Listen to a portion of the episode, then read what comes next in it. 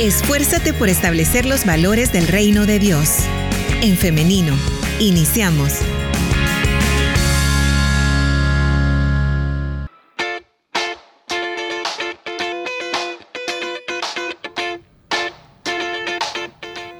9 de la mañana con 56 minutos y ya estamos listos para dar inicio con la entrevista para esta mañana.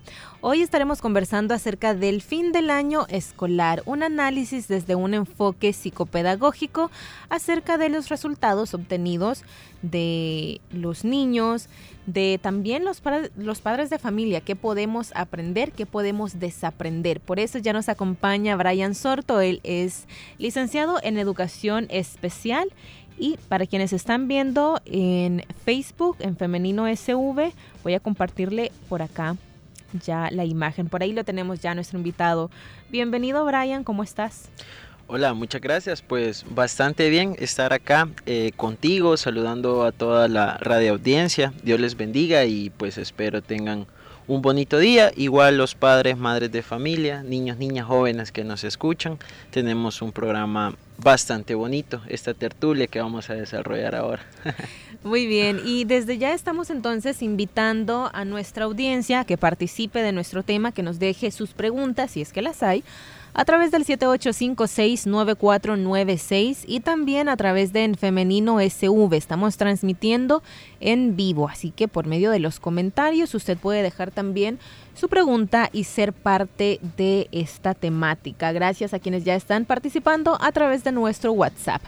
Bien, vamos entonces al tema que nos compete en esta mañana, Brian, el fin del año escolar.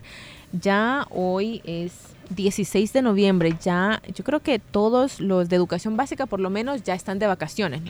Sí, de hecho la gran mayoría pues ya terminó su año lectivo escolar y pues los que ahorita puedan estar asistiendo son aquellas personas, aquellos niños jóvenes, niñas que pues necesitan un refuerzo académico para poder nivelar su año lectivo y poder así pasar, vea, cuantitativamente al próximo año escolar. Claro, y precisamente de eso queremos eh, hablar, queremos comentar hoy, y es que tenemos dos caras de la moneda, ¿no? Están los niños y los padres de familia que gracias a Dios han salido muy bien, han cumplido con todas las asignaciones, han llegado a la nota que se requiere para pasar de grado como lo conocemos, ¿no? Y en estos casos, claro, hay alegría, hay satisfacción.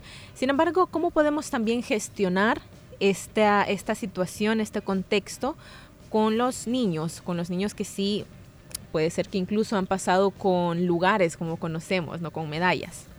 Así es. Eh, bueno, para iniciar sería bastante interesante ver qué es una satisfacción, tanto para el padre como para el niño, porque recordemos que una nota eh, no denota, valga la redundancia, tu coeficiente intelectual o tus habilidades adquiridas. Esto es bastante importante para los padres porque no podemos eh, sobreevaluar o evaluar a un hijo o a nuestros hijos con una nota. Si tú te sacaste 10 como estudiante, pues qué bueno y qué excelente que tienes eh, un reconocimiento. Eh, más allá de decir eres inteligente, eres el mejor, eres el más capaz, está bien, no estamos diciendo que no hagamos ese tipo de refuerzo. Eh, pero sí vale recalcar para los padres que acostumbran a felicitar de esta manera a sus hijos, está bien, síganlo haciendo, pero también eh, mostrándole a sus hijos que tienen todavía un potencial, el cual deben desarrollar y para eso se van a enfrentar ante muchos, muchas barreras actitudinales, muchas barreras eh, de aprendizaje, los cuales ellos deben ir creando una inteligencia, si aquí lo podemos llamar una inteligencia emocional, un aspecto asertivo, para cuando no se saquen el 10, porque el otro año va a ser más difícil, no se frustren. Y es actualmente lo que está sucediendo, o sea, las frustraciones en los niños y adolescentes después de pandemia es lo que está generando mucha ansiedad. y un problema de aprendizaje en los otros que quizás no han sacado los dieces o quizás han ido a reposición. Claro. Ese es un factor muy importante que acabas de mencionar, Brian, y es que este año fue en el que la mayoría de escuelas, de instituciones ya regresaron a la normalidad. Entonces, ese también es un factor a considerar. Ahora, eh, yo sé que los padres lo que quieren es pues estimular a sus hijos, no estimular su confianza por medio de los elogios, por medio de todas estas palabras de afirmación. Sin embargo, en algún contexto podrían ser contraproducentes, ¿no? Entonces, ¿cuáles podrían ser estas frases o cuáles podrían ser em, esas palabras que los padres de familia pueden decir a sus hijos para motivarles, para estimular su confianza y su aprendizaje para el próximo año? Perfecto. Empecemos con los que se sacaron 10. Eh, no está de más que tú le digas a tu hijo que, que es muy inteligente, que estás muy orgulloso de él o de ella. Inclusive hasta los puedes premiar con regalos físicos, porque el premio no siempre es un, un aspecto, una cosa, sino que empieza desde cómo es tu trato, tus palabras con él.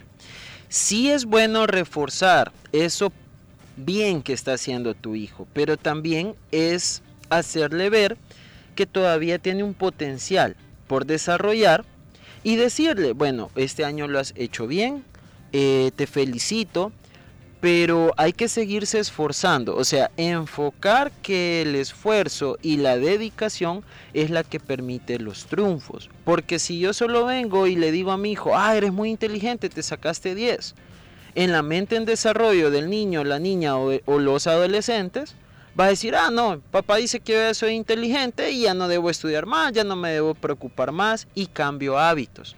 Entonces, ahorita para los padres, ahorita es como la vacación para los eh, maestros y el estrés para los padres, vea.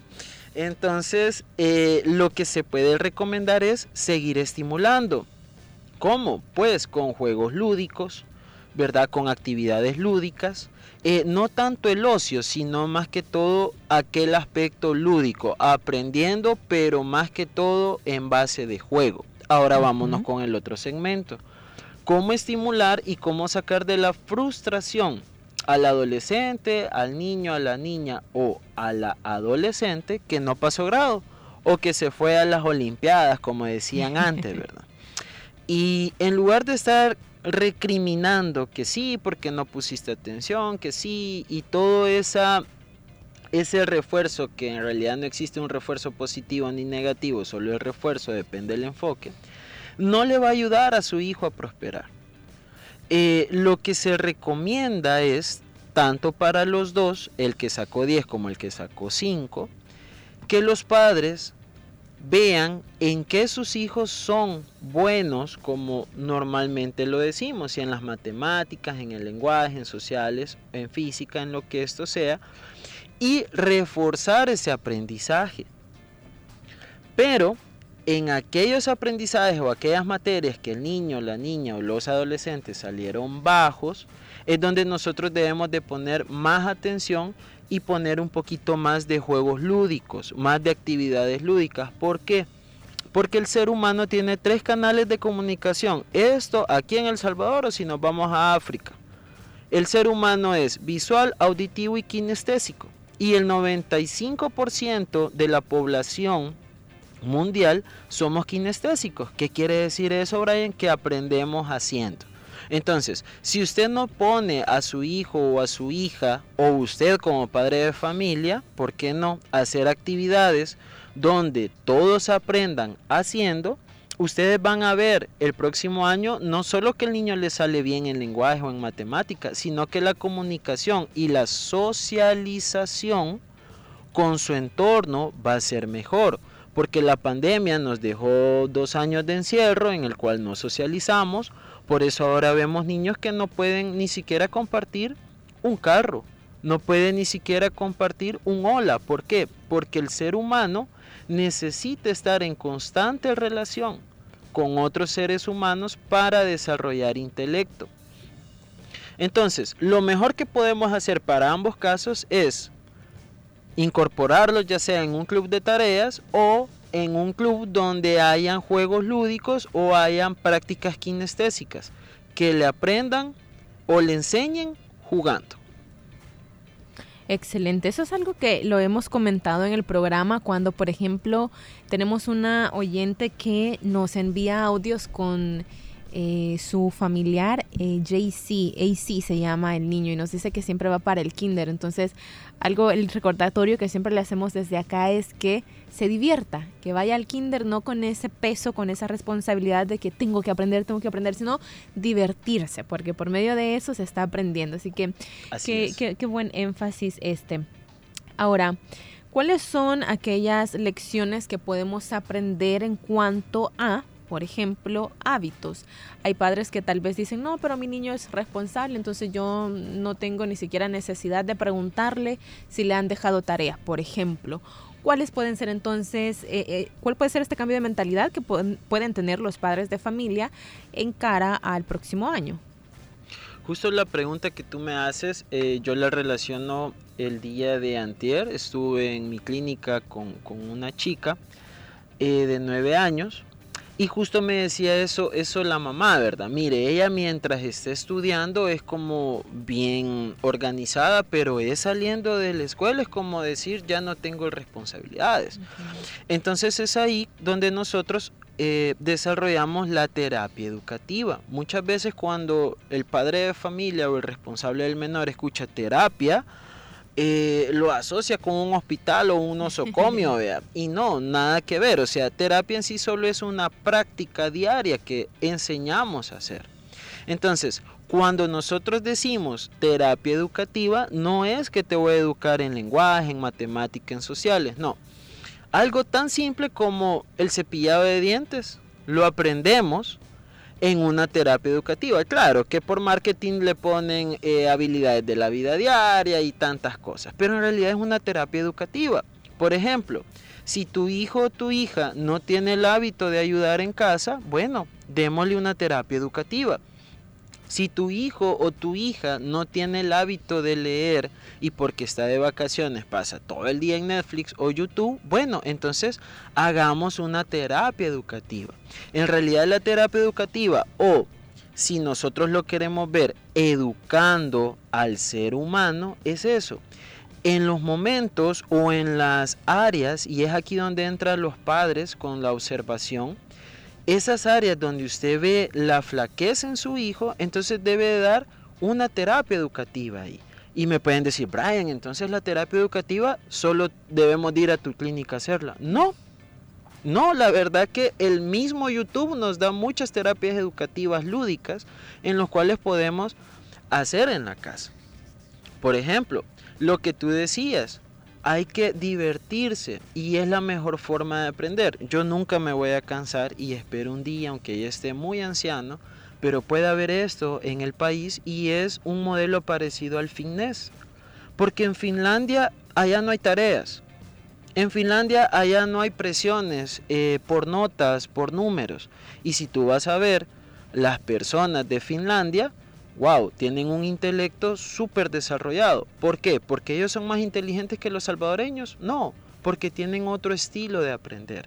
Y la forma en la que ellos aprenden es divirtiéndose. Por eso les decía, si sus hijos son buenos en matemática, refuerzan la matemática. Y que eso sea una diversión, que jueguen con los números. Pero que también jueguen con las lecturas que no les gustan. Debemos de hacer quizás lecturas con sociodramas y ahí entran otras técnicas. Pero sí, en síntesis sería aplicar terapia educativa o si ustedes lo quieren ver, un horario educativo. Recordemos que el ser humano es de rutinas. Entonces, si nosotros estamos con una o dos, tres rutinas teniendo ocupado al ser humano, el ser humano se puede potenciar. Quiero recordar ahora, Brian, lo anoté por acá y si hay algo más que compartir, pues adelante. Hay tres maneras en las que aprendemos, visual, auditivo y kinestésico, nos mencionabas, ¿verdad? Así es. Esto lo menciono para tenerlo en consideración también para estas terapias, ¿no? Porque puede ser que usted quiera que su hijo que es muy kinestésico, que, que le gusta estarse moviendo, usted quiera tenerlo escuchando o no sé, algún podcast tan famoso hoy, ¿no? Acerca de determinado tema. O lo quiera tener sentadito, sin moverse, haciendo absolutamente nada, leyendo un libro. Entonces hay que tener en consideración también estos tres tipos de aprendizaje que nos compartía eh, Brian hace algunos minutos. Sí, de hecho es algo interesante lo que tú tocas, porque eh, yo tengo varios colegas que me dicen, mira, fíjate que probado esta técnica con, con esta persona y, y, y no me funciona. Entonces, acá dentro de la terapia educativa, nunca me voy a cansar, es como mi emblema en la clínica, es, yo trabajo mucho con horarios y los padres me dicen, Brian, pero si yo cuadriculo un horario desde las 7 de la mañana hasta las 10 de la noche, es algo imposible. No, la verdad que no es imposible. Eh, ¿Por qué? Primero, debemos de identificar, y esto también va para los colegas, eh, qué terapia es la que más nos está funcionando con la población que estamos trabajando.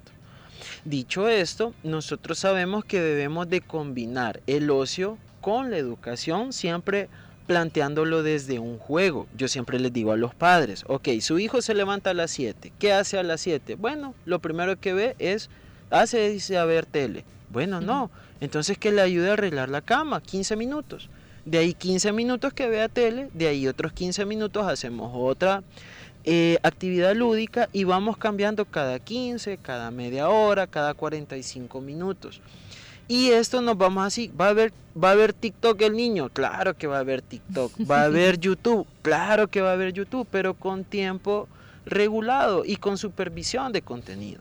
Entonces, lo que tú dices. Lo primero es ver qué canal de comunicación es mi fuerte. Porque siempre hay dos. Siempre está el, el, dominante y el recesivo. Creo que así es el término para dar esta explicación. Entonces, la mayoría somos dominantes kinestésicos. ¿Qué quiere decir? Que yo tengo que estar viendo, que tengo que estar haciendo. Y ojo, padres porque hoy en la clínica me han estado llegando muchos casos, mire, es que este niño es hiperactivo. ¿Y por qué es hiperactivo? Es que él no se está quieto, él tiene que estar haciendo algo, tener algo en las manos. ¿Será que su hijo es kinestésico?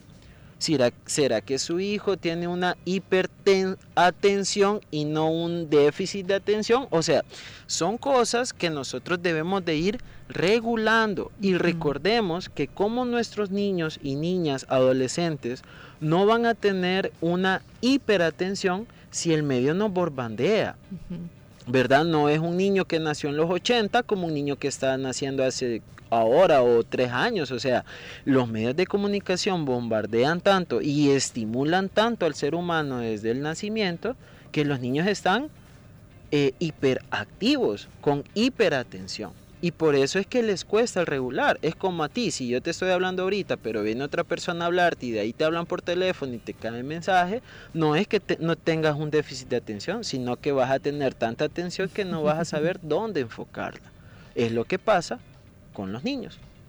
Es lo que pasa actualmente porque estoy leyendo también los comentarios de nuestra audiencia, pero Acá lo hacemos con mucho gusto y porque de todo aprendemos. Eh, ya, ya, voy a, pasar a las preguntas de la audiencia, pero antes quisiera también hablar de otro factor importante y es que dijimos que íbamos a estar abordando esto desde la psicopedagogía. Entonces, algo muy importante también es el entorno y cómo están los niños emocional y psicológicamente, porque comúnmente se les exige las notas, ¿no? Que pases grado, que pases con buenas notas, arriba del 7 en algunos casos, los más estrictos de 9 y de 10 no me bajas, pero en algún momento también hay que tomarse el tiempo, Brian, para preguntarle a los niños cómo se sienten. Exacto. Eh, ya este punto que has tocado es bastante fundamental o medular, si así lo llamáramos, y es que yo les quiero decir a toda la radio escucha adulta que en esta mañana nos sintoniza. Los grandes vacíos, problemas y depresiones que sufrimos en la adultez es porque en nosotros vive un niño dañado que no tuvo la forma y no tuvo las herramientas porque nadie le enseñó cómo superarlo y con depresiones es como ha ido superando y piensa que ese es el mecanismo de defensa único que existe porque es el único que ha implementado a la, brava, como decimos. Entonces, si hablamos desde un aspecto psicopedagógico, ya lo decíamos, la sociedad es una sociedad estresante en la que vivimos. Y ustedes me pueden decir, Brian, ¿y vos en tu clínica atendés niños con estrés? Sí.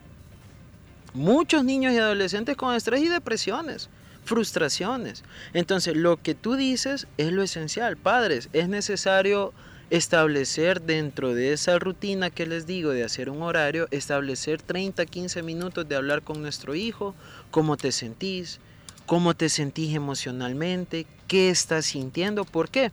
Porque si yo le pregunto ahorita a los adultos que nos están escuchando, mire, ¿y usted cuando se enoja qué emociones sienten? No me las va a saber identificar, ¿por qué? Porque nunca nos han enseñado a identificar emociones y solo decimos, estoy enojado, estoy triste, es que yo lloro porque así soy, es que yo me enojo por todo porque así soy. No, es porque nunca aprendimos a identificar emociones y por lo tanto no sabemos regular emociones. Entonces, si hablamos desde un aspecto psicopedagógico, su hijo puede ser y es sin duda el más inteligente del mundo y sin duda en su hogar tiene al futuro Albert Einstein. Pero si usted no le trabaja el área psicológica a su hijo desde temprano y usted como papá, ojo, no se trata usted psicológicamente, su hijo no va a pasar de un estudiante y un ser humano promedio. ¿Es duro lo que se dice? Sí, pero es la verdad. Porque si hablamos desde un aspecto déidico, Dios no, no solo nos hizo cognitivamente, sino cognoscitivamente. ¿Qué quiere decir? Que nosotros somos seres biopsicosociales, psicológico, eh, aspecto psicológico, aspecto social y aspecto biológico. Así que sí, la psicopedagogía lo primero es establecer ese temple o ayudar en eso que el niño está desestabilizado emocionalmente y el niño no se va a estabilizar emocionalmente si los padres no se trabajan primero psicológicamente. Quiero destacar eso, Brian, porque eh, al tocar estos temas parece que somos implacables con los padres, de que decimos usted, usted, usted, y casi como que culpándolos, ¿no? No es eso. Y esto es muy importante, y es que para saber cómo ayudar a alguien, tenemos que también tener herramientas nosotros. Y entonces acá es donde se vuelve también fundamental la ayuda para los padres de familia, ayuda psicológica, ayuda espiritual también, em, ayuda del entorno, de, la familia, del núcleo familiar. ¿no? no, y de hecho lo que tú dices de las culpas, eh, el ser humano adulto vive con mucha culpa. Y sí tienes razón, quizás el discurso pudo escucharse así como que señalamos, pero no, la verdad es una forma bastante estoica de, hacerlo ver. ¿Por qué? Porque no es que a uno estar aquí le guste decirle a la persona, mire, todos tenemos psicológicamente ciertos vacíos, pero es la verdad, porque desde pequeños nunca nos enseñaron cómo tratarnos psicológicamente, ¿por qué? Porque nuestros padres tampoco supieron cómo hacerlo. Entonces, y antes, cuando se hablaba de psicología, decían, no, eso es para la gente que está loca. Y no. Entonces, sí, padres, lo principal es no sentirnos culpables. ¿Sí?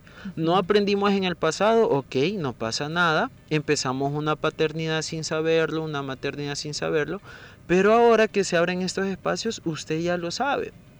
Y es momento que pues lo puede identificar, hacer una negociación de aceptación con usted mismo y cuando usted identifique esos puntos psicológicos donde está fallando, no solo como padre, pues sino como amigo, como esposo, como esposa, como hijo también, entonces eh, poderse ayudar y usted va a poder ver el cambio en usted. Y algo que yo quiero decir en esta mañana es, padres de familia, su hogar no va a estar bien si usted no está bien. Porque recuerde que el pilar es usted.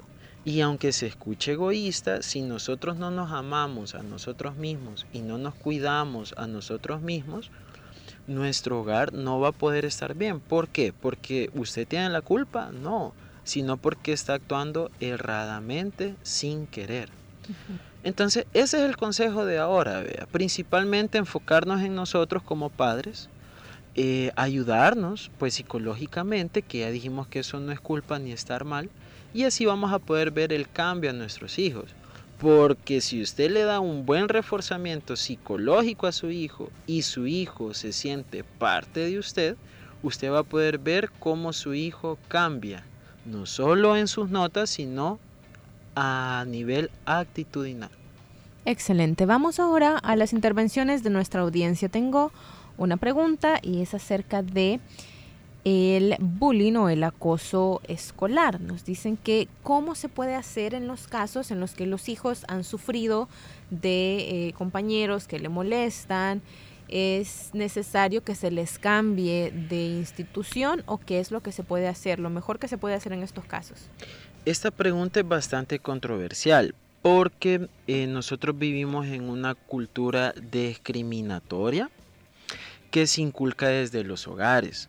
Y el otro punto es que nosotros no hemos aprendido a poner límites. Entonces, como nosotros como padres no sabemos poner límites, entonces no enseñamos a nuestros hijos a poner límites. Antes el límite que me decía mi papá que era, vaya, si un niño te, te golpea, vos dale dos golpes. Pero sabemos que eso no es poner un límite sano. Entonces, cuando nosotros aprendamos a poner límites, vamos a evitar el bullying. ¿Por qué? Porque que un niño denuncie que otro niño lo está eh, violentando, no quiere decir que el niño tiene la culpa, sino que este niño quizás está siendo violentado en el hogar. Entonces, esa es la forma como el niño está diciendo, hey, escúchenme, hey, véanme, estoy necesitado, estoy sufriendo, estoy sangrando psicológicamente. Entonces, dejemos de satanizar al niño y tampoco con eso no quiero satanizar a los padres del niño que hace bullying, no, sino que con esto quiero decir que debemos de identificar para poner límites y darnos a respetar. Porque si usted cambia a su hijo, por ejemplo, usted viene y lo pone en un colegio de Argentina.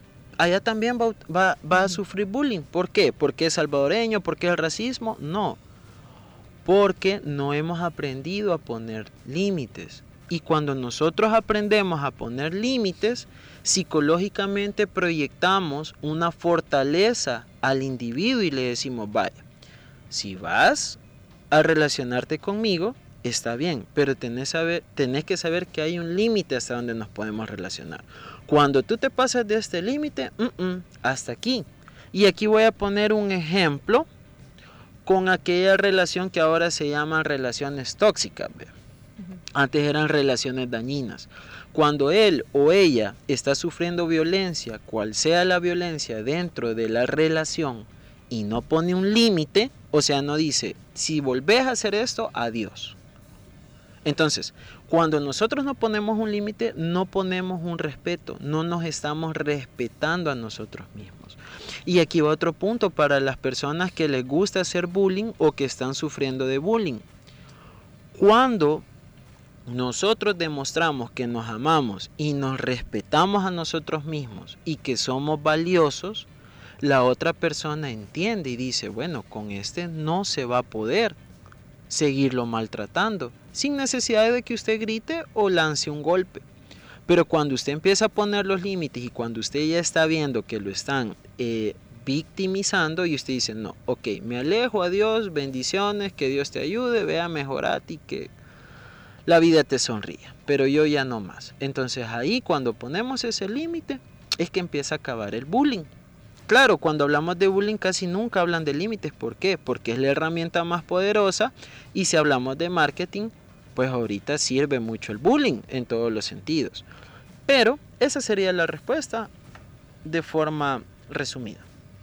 Muy bien, vamos con otra pregunta. Nos dicen, eh, ¿cómo puedo hacer si yo sé que a mi hijo le cuesta mucho matemática, por ejemplo, pero es muy bueno en el deporte? ¿Cómo le puedo hacer entender que es necesario que pase también esta otra materia aunque le cuesta? Vale, fíjense que a lo largo de la experiencia eh, últimamente yo he estado trabajando mucho con casos de lenguaje y con refuerzo en matemática. Y me he dado cuenta que lo que falla es el mecanismo rudimentario o rupestre, si así lo queremos ver, en la forma como nos enseñan matemática. Entonces, si su hijo le gusta el deporte, quiere decir que su hijo es kinestésico. Y puede ser auditivo o puede ser más visual. Entonces, la forma con la que puede mejorar las matemáticas es estableciendo un mecanismo de técnica donde él se sienta bien con esa técnica, se sienta seguro y se ve equivocar, pero a pesar de la equivocación no se frustre. Por ejemplo, podemos usar tarjetas, por ejemplo, podemos usar construcciones para enseñar sumas, para enseñar restas, para enseñar aspectos más técnicos si ya estamos en bachillerato. Hay mucho juego lúdico que en edades de 15 a 16 años nos pueden ayudar a mejorar las matemáticas y dejar que el niño o el adolescente o la niña vea a las matemáticas como Shrek y lo vea como un burro amigo, siempre refiriéndome a la película de Shrek. Entonces, ¿por qué? Porque todos quieren estar con burro, pero nadie quiere estar con Shrek porque es amargado y es un monstruo. Pero el burro es feliz, hace chistes, ríe, es amable, es amigo. Entonces, con las técnicas que hagamos para que este chico le gusten las matemáticas y digan, sí, yo en papel no soy bueno, pero si ustedes me ponen aquí unos cubos y me ponen una, un problema matemática, yo se los puedo hacer. Entonces, esa es la forma donde la psicopedagogía te ayuda porque te da más herramientas. Entonces, su hijo no es que sea malo, tiene un aspecto kinestésico y hay que fortalecerlo con las matemáticas. Tenemos espacio para una última pregunta rápidamente. Nos dicen, tengo una niña de 10 años y ella es bastante activa, se desespera mucho, incluso nos dice que se comen las uñas. Y hoy pues en vacaciones me imagino que todo esto está en su máximo esplendor, ¿no? Y nos dice, a veces me desespera y no sé qué hacer. Sí, es normal. Eh, nosotros como padres pues llega un momento que nos frustramos y es normal. Lo principal es poder respirar. No solo respirar por respirar, hay técnicas de respiración. Y lo otro es el poder hacer un calendario vacacional o un horario vacacional. A la persona que nos hace esta pregunta, yo le aconsejo que su hija haga todo el día actividad lúdica que le ayude en la casa, que aprenda nuevas cosas en la casa, que trabaje con juegos de ensamblaje.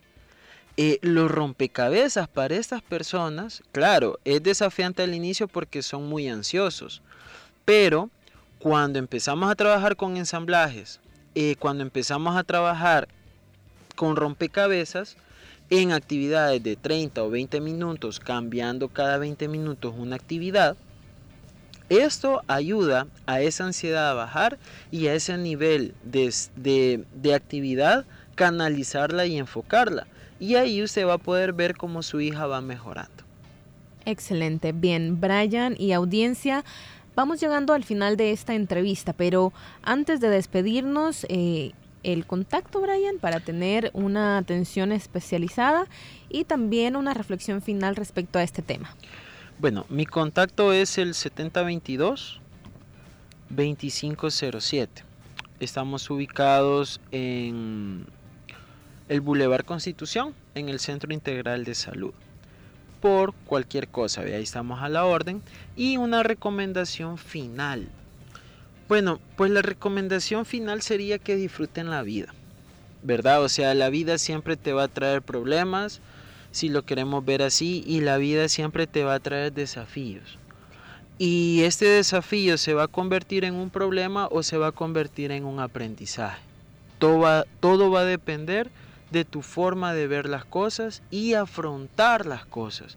Recordemos que la resolución de problemas es otro aspecto que no nos enseñaron desde pequeños y por eso todo lo vemos como un problema. Pero en este programa te decimos, padre, amigo, eh, niño, adolescente que nos están escuchando, a toda edad tenemos problemas o tenemos dificultades.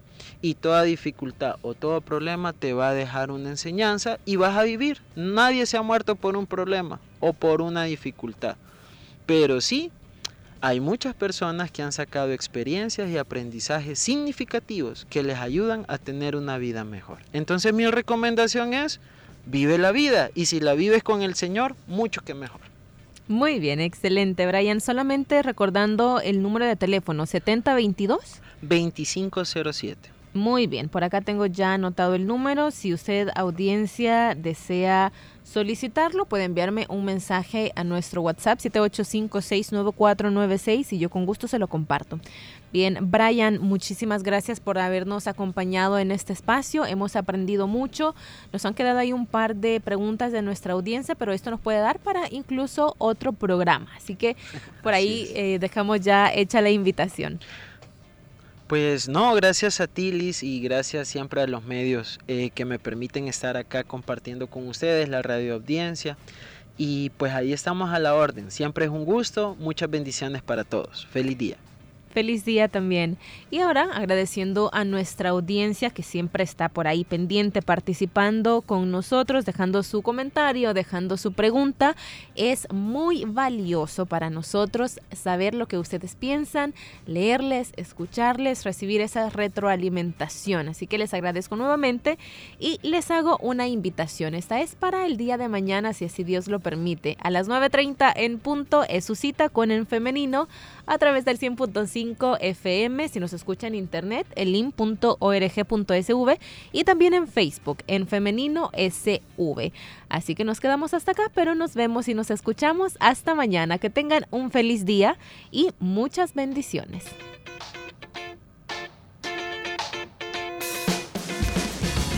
La respuesta más rápida es la acción. En femenino. Hasta la próxima.